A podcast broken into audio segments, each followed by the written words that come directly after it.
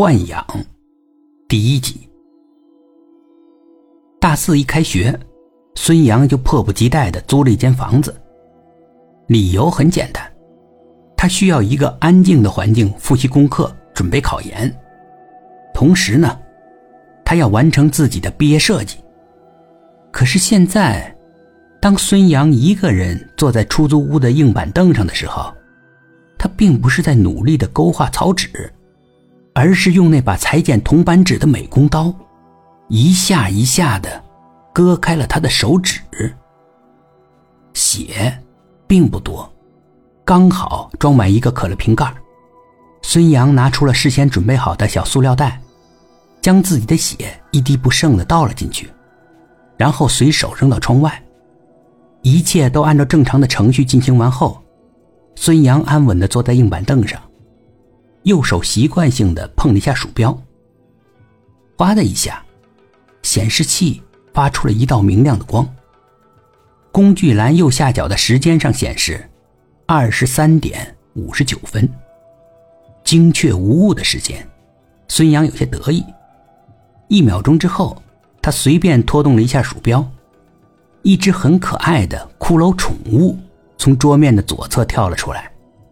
孙杨双击了一下小骷髅的头，音箱中传来了一句带着沙哑的男性声音：“主人，食物收到了，竭诚为您服务。”这是孙杨豢养的电脑宠物，大体上跟普通的电脑宠物一样，都是要吃饭、睡觉、逗你玩当然，还要为他找工作赚钱。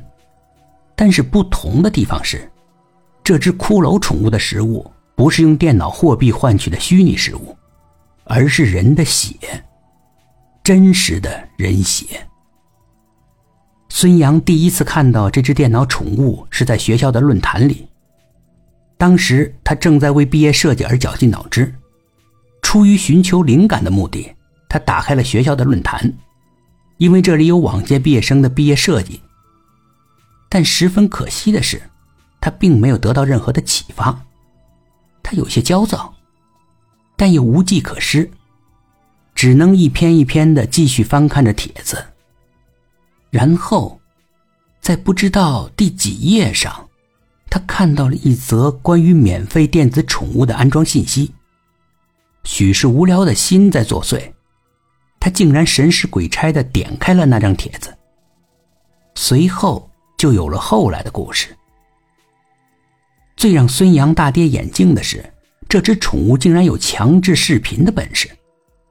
只要是能连接视频的聊天软件，只要你的软件中添加了好友，只要你的好友长期的在同一台电脑上使用这个号码，那么你就能通过这个小骷髅头观看到对方的一举一动。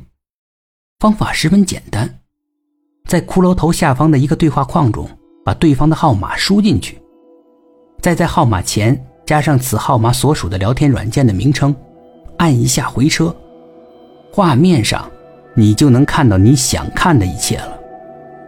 当然，如果对方压根没视频，或者说对方的视频正在对着一堵墙，再或者对方根本就没开电脑，那你肯定是什么都看不到。不过，这也并不是没有办法的事儿。